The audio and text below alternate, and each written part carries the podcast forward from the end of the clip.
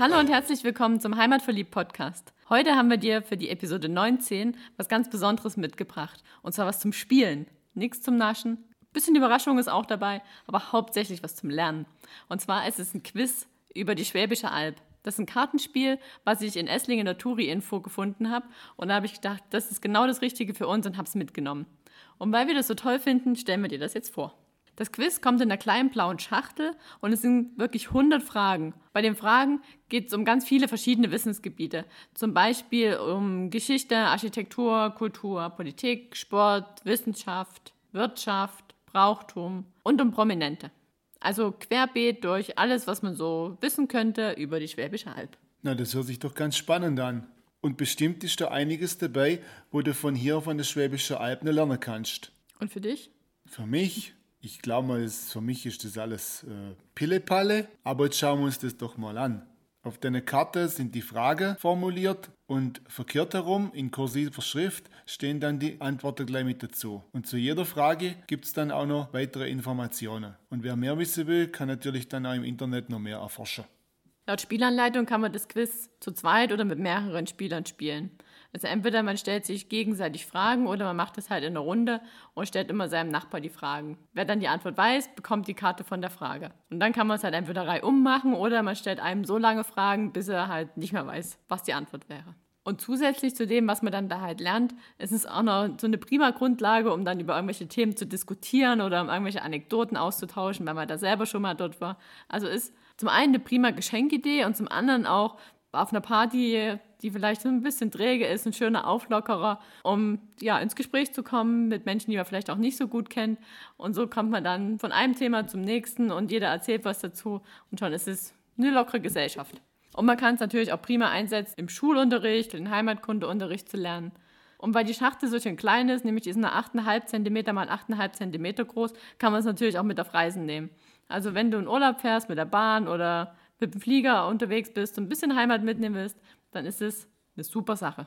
Kleines Manko hat die Schachtel, weil sie ziemlich schnell aufgeht. Also am besten machst du dir ein Gummi drum, damit du keine Karten verlierst. Das Quiz kostet bei Amazon 11,90 Euro und auch in der Touri-Info habe ich genauso viel bezahlt. Also ich nehme an, wenn du in den Buchladen gehst, wird es auch 11,90 Euro kosten. Der Autor von dem Quiz ist der Joachim Stallecker und das ist ein richtiges Schwab.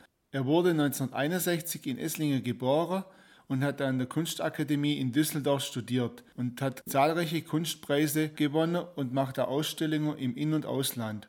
Heute lebt er als bildender Künstler und Autor in Düsseldorf, verbringt jedoch einen großen Teil vom Jahr im Ländle. Daher gibt es auch noch andere Quiz von ihm aus der Reihe, zum Beispiel über Esslingen, seiner Geburtsstadt, den Bodensee, Stuttgart, Tübingen, Württemberg und sogar von Baden. Die ganzen Quizspiele sind im Gruppello Verlag verlegt und die haben auch noch mit anderen Autoren dann zusammen eine ganze Menge weitere Quiz. Zum Beispiel über Freiburg, Hamburg, München und echt noch viele mehr. Also das ist eine richtig schöne Sache, um Deutschland besser kennenzulernen. Ich weiß gar nicht, ob die auch noch andere Länder haben. Sie haben auch andere Länder. Zürich. So, und damit du mal einen kleinen Vorgeschmack für das Quiz bekommst, haben wir uns mal zehn Fragen rausgepickt, die wir uns jetzt gegenseitig stellen und mal schauen, dass wir wissen, und was wir nicht wissen und wir lesen dir auf jeden Fall auch die richtigen Antworten vor. Also fang mal an. Jetzt mal gucken, wer der Quizmaster wird hier über die Schwäbische Alb. Dann fange ich gleich mal an. Welche Besonderheit bietet die Wimsener Höhle, Friedrichshöhle, bei Hayinge? Bei der Wimsener Höhle war ich letztes Jahr erst und es ist eine der wenigen Höhlen, wo man mit dem Boot reinfahren kann und dort ist es wahnsinnig kalt. Also ich war im Sommer dort, es war total warm draußen, aber drin waren nur 8 Grad ich musste mir also eine Jacke holen, wo es bullig warm war draußen. Und was cool ist, in der Wimsner Höhle liegt ein altes Boot und das ist das Stollenboot. Da wird der Stollen um die Weihnachtszeit gelagert, weil es da drunter schön feucht ist. Und da auf dem Stollenboot kann man mal vorbeigucken. Nee, kann man nicht, aber fand ich ganz spannend. Ja, mit Stollen, da kennst du dich natürlich aus, du Naschkatze. Aber das stimmt tatsächlich. Also sie hat recht und sie war ja auch schon dort, deswegen muss sie es ja auch wissen. Das ist tatsächlich sogar die einzige Höhle in Deutschland, die mit einem Boot befahrbar ist. Etwa 70 Meter reicht die Fahrt durch die eindrucksvolle Unterwelt. Danach müsste man zur weiteren Besichtigung in einen Taucheranzug steigen. Die rund 750 Meter lange Höhle entstand vor etwa einer Million Jahren. Klasse. Gut. Ein Punkt für dich. Na gut, dann habe ich mal eine leichte Frage für dich. Wie heißt der höchste Berg der Schwäbischen Alb? ja, das ist tatsächlich leicht, ja. So leicht hätte ich mir das jetzt doch ganz so vorgestellt. Das ist ja gleich hier um die Ecke, wo wir gerade sind. Wenn wir sind, nämlich gerade auf der Schwäbische Alb. Und Luftlinie von hier, keine fünf Kilometer, befindet sich der Lemberg. Und der ist einer von den Zehntausender hier. Und der ist 1015 Meter hoch, habe ich mal gelernt in der Schule, in die ich gegangen bin, direkt unterm Lemberg. Okay, dann war die Frage wirklich sehr einfach. Was hier auf der Karte noch dabei steht, sind noch zwei andere von diesen hohen Bergen, also von den Zehntausendern. Das ist zum Beispiel der Dreifaltigkeitsberg und der Plettenberg. Und die ragen 400 Meter über das Alpenvorland hinaus. Gut. So, jetzt mal vielleicht ein bisschen was Witziges. Mal schauen, ob du es checkst.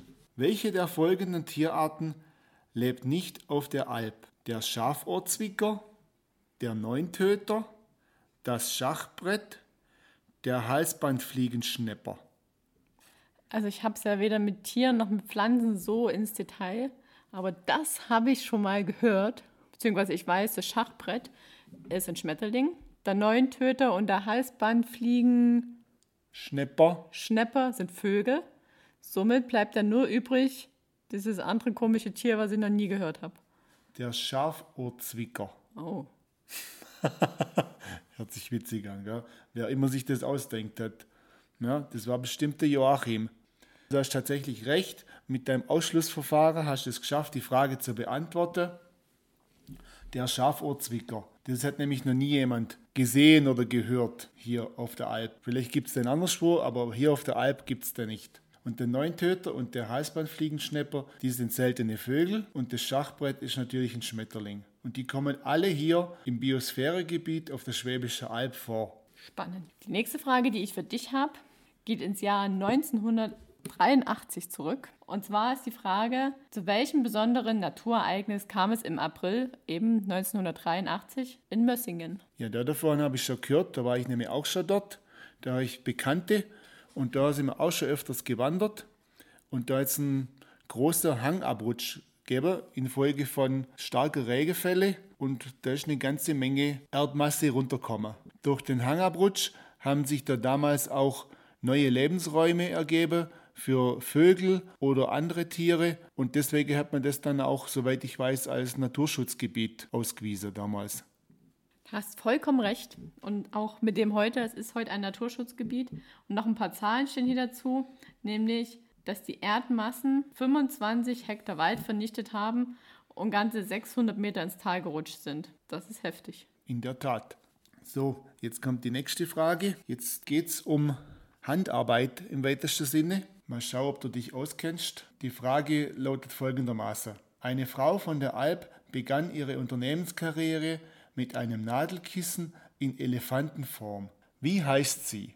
Das weiß ich, weil ich ja vor kurzem den Wolfgang Pösselt wegen des Alp-Schäferwegs interviewt habe. Und der hat mir erzählt, dass die Firma Steif, wo die Kuscheltiere herkommen, von der Margarete Steif gegründet wurde und dass quasi der Auslöser für ihre komplette Unternehmung eben dieses Nadelkissen war. Du hast recht. Ja, das Ganze hat in Ginge an der Brenz stattgefunden. Da kommt nämlich die Margarete Steif her. Und das war alles im 19. Jahrhundert. Und die Margarete hat mit ihren später entwickelten Steiftiere ein international erfolgreiches Unternehmen aufgebaut. Und der Teddybär mit dem Knopf im Ohr, den kennt ja wohl jeder. Und da hat es sogar einen Film drüber gegeben. In der Hauptrolle hat da die Heike Makatsch gespielt. Müssen wir uns mal angucken. Das können wir machen. Gut, wo wir gerade bei Kultur sind, auch eine Frage für dich. Und zwar, wer war Rulermann? War das ein Rebell von der Alp, ein Held aus grauer Vorzeit oder eine schwäbische Filmfigur? Hm. Also schwäbische Filmfigur kann ich mir jetzt kaum vorstellen. Ein Rebell von der Alp, auch eher nicht. Also am plausibelsten hört sich das nach einem Held aus grauer Vorzeit an. Ich meine, da habe ich sogar schon mal was gehört, aber so ganz sicher bin ich mir jetzt nicht so. Jetzt komme ich doch ein bisschen ins Schwimmen. Aha, aber du hast tatsächlich recht. Und zwar ist es ein Held aus grauer Vorzeit. Und ich lese dir mal vor, was hier auf der Karte steht. Der jugendliche Steinzeitheld Rolermann ist die Titelfigur aus dem 1878 erschienenen gleichnamigen Jugendroman. Der Autor David Friedrich Weinland schaffte darin viele regionale Bezüge zur Schwäbischen Alb. Rolermann und seine Steinzeitzippe erlebten hier ihre Abenteuer. Rolermann könnte man als fiktiven steinzeitlichen Vorfahren der Schwaben bezeichnen. das hört sich ja interessant an. Ich glaube, das sollten wir uns mal zu Gemüte führen. Mach mal. Jetzt wird's interessant. Vielleicht weißt du es auch. Balinge, Metzingen, Ehinge oder Dudlinge. Welche Gründungsgeschichte haben diese Städte gemeinsam? Die enden auf jeden Fall mal alle auf Ingen. Nicht schlecht. Und? Und auf was deutet das hin? Das deutet darauf hin, dass das alles alemannische Siedlungsgründungen sind. Dieses Ingen. Da gibt es ja noch ein paar hier in der Region. Ja, so wie Bettingen Bettingen. auf Schwäbisch oder Böttingen auf Hochdeutsch. Oder Hechingen oder Böblingen oder Sindelfingen. Ja, Gibt schon ein paar. genau. Herrenberg nicht. Herreberg nicht. Wo wir gerade schon beim Film waren, habe ich noch eine Frage in diese Richtung. Und zwar die Trophäe für den ältesten deutschen Medienpreis wird auf der Schwäbischen Alb gegossen. Wie heißt die denn? Also wo das jetzt ist, das kann ich jetzt leider auch nicht sagen. Aber das kann ja eigentlich nur Bambi sein. Aber wo die das ganze Gold nahtransportieren, zum dann die Bambis machen, keine Ahnung. Ich lese dir mal vor, was hier auf der Karte steht. Also Bambi ist richtig. Bereits seit 1958 liefert die Kunstgießerei Strassacker aus Süßen den vergoldeten Bronzeguss. Aus Bronze ist das bloß. Ich habe immer gedacht, die sind aus Gold. Wieder was gelernt. Das fein ziselierte, polierte und mehrere Kilo schwere Rehkitz von der Alp hielten schon so illustre Preisträger wie Heinz Rühmann, Rock Hudson oder Sophia Loren in den Händen. Dann letzte Frage. Schieß los. Letzte Frage für Susi. Wollen wir mal nicht zu viel verraten? Aber ich glaube, das könntest du auch wissen.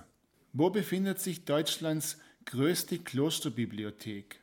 Im Kloster Zwiefalten, in der Benediktinerabtei Neresheim oder in der Erzabtei Beuron?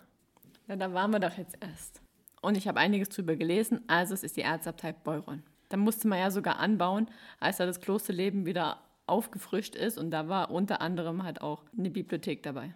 Ja, Susi, das ist tatsächlich richtig. Das haben wir ja auch gesehen, wo wir dort waren, erst vor zwei Wochen oder so, dass das Gebäude tatsächlich richtig groß ist. Und in der Bibliothek steht hier auf der Karte, befinden sich 405.000 Werke zu vorwiegend theologisch und philosophischen Themen sowie der Geschichte des Benediktinerordens. Die Bibliothek ist zu Forschungszwecken auch für außenstehende Wissenschaftler und Nicht-Ordensmitglieder zugänglich.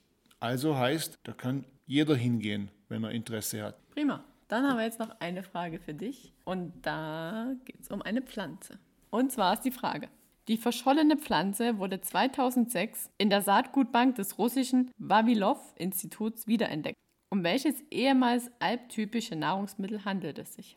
Ich könnte jetzt sagen, das sind die Spätzle Aber Oder- die wachsen nicht auf dem Feld. oder die Seitewürstle. Wachsen auch nicht auf dem Feld. Aber ich weiß nämlich, was es ist. Und das gehört nämlich zu den zwei Sachen, wo ich schon aufgezählt habe, dazu. Und das sind die Linse. Und du fragst jetzt hier genau nach der Albbläse. Stimmt, da hast du vollkommen recht. Und nachdem wir die wiedergefunden hat, hat man die jetzt auch ganz erfolgreich schon wieder vermehrt und baut die auf der Schwäbischen Alb wieder an. Und sie wird auch sehr gern gegessen. Habe ich auch schon probiert. Ja, das habe ich schon mehrmals für dich gekocht. Lüg mich nicht an. und unsere Hörer. Also ich habe so Alplinse da und demnächst koche ich die mal für dich. Ich werde dann berichten, wie lecker das war. Das wird bestimmt lecker. So, und jetzt hast du mal einen Eindruck, was es so für Fragen gibt. Also wirklich querbeet bei diesem Quiz. Wir können nur sagen, wir werden da jetzt öfter mal reingucken und unser Wissen erweitern und immer mal wieder uns eine Anregung holen, was wir als nächstes erkunden. Also, viel Spaß damit. Und auch der Einheimische kann ich das richtig empfehlen, weil so Pillepalle, wie ich am Anfang gedacht habe, ist es dann doch nicht. Ist eine richtige Herausforderung.